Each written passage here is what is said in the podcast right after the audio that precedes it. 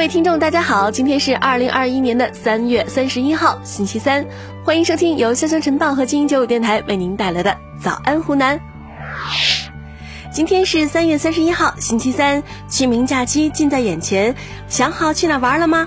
近日，国内旅游公司发布报告显示，这个清明假期，长沙入选国内最受欢迎十大旅游城市，其他入选城市还有西安、成都、北京、重庆、上海、厦门、南京、杭州、武汉，而长沙五一广场也入选了游客最热衷的十大商圈景点。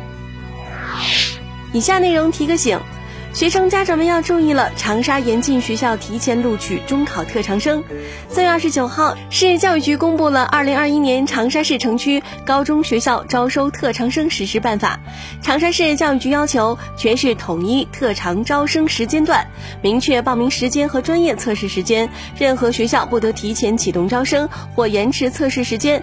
任何学校不得提前发放拟入围名单、预录通知，不得提前签订预录协议。以下内容点个赞，以身相许这种影视桥段居然也出现在了现实中。三月二十八号，云南迪庆一段女子被困悬崖获救之后要嫁给消防员的视频引起了关注。视频中，一女子被困悬崖，被消防员救下来，她激动地握住救援人员的双手，笑着说：“你结婚了吗？我嫁给你啊！”据了解，当天晚间，当地消防救援大队接到报警。梅里雪山雨崩村神瀑附近，一女子被困悬崖。由于地势险峻，当地村民不敢贸然营救，消防迅速出动两车七人前往处置。六个小时之后，被困女子获救。随后，一消防员提醒该女子注意安全，下次冒险的运动要小心一点。女子则表示非常感谢消防员们的救命之恩，要是消防员没结婚，自己可以嫁给他。姑娘，你说实话，是不是消防小哥哥贝儿帅？近日，宁乡一位摆摊卖煎饼的大姐，因为能讲一口流利的英语走红网络。每天下午三点半，在宁乡市岳宁路口，这位大姐都会拿起手机，大声的练习英语口语。大姐说啊，自己以前就是学英语的，生了一场病之后就没有记性了，以前的都不记得了，但还是想把英语拿起来。当记者问煎饼大姐姓名和年龄时，她笑着说：“我今年五十一岁，你们叫我 Mandy 吧。”在跟 Mandy 聊天过程中，记者得知，原来她年轻时曾在广州。一家纺织品进出口公司做翻译，有着丰厚的薪水跟大好的前程。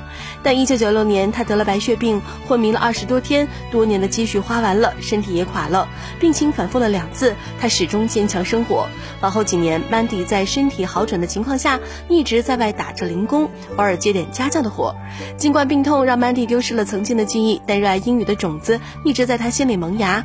去年，随着地摊经济的大火。他想着，如果能在家门口支个摊卖煎饼的话，不但可以增加收入，也能让自己有更多的时间来学习英语。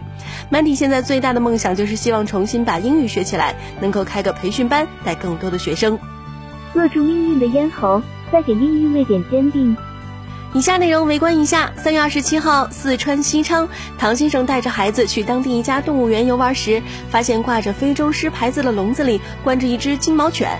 视频中有人问：“是不是没长大呀？看着有些眼熟。”唐先生表示，前几天动物园搞宣传，转发微信就送免费的门票，自己拿了四张票，带着三个孩子去。结果到现场，动物园说大人免费，孩子不能用免费票。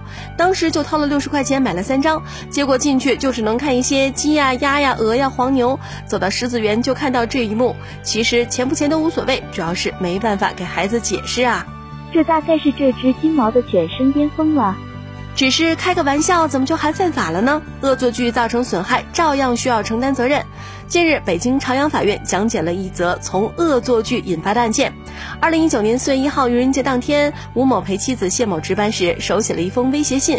信中，吴某冒充军人身份，以该医院神经内科主任钟某两个儿子的性命做条件进行敲诈勒索。信件中还要求钟某不准报警，并于三天之后中午的十二点之前将六十万现金放在某公交站台旁的花坛内。吴某于四月一号十一点将该信件放置于钟某办公室的电脑键盘下。二零一四年四月三号九点多，吴某到该公交站等候钟某，并一直在该处附近逗留至十一点左右才离开。中午十一点左右，钟某发现该信件并报警。四月四号，吴某听妻子说起钟某被人写敲诈勒索信的事，随即承认是他写的，并表示因为当天是四月一号愚人节，就想跟钟某开个玩笑，没想到有这么严重的后果。随后便到公安机关投案自首。法院认为其行为已经构成敲诈勒索罪，最终法院判决被告人吴某犯敲诈勒索罪，判处有期徒刑三年六个月，并处罚金人民币一万元。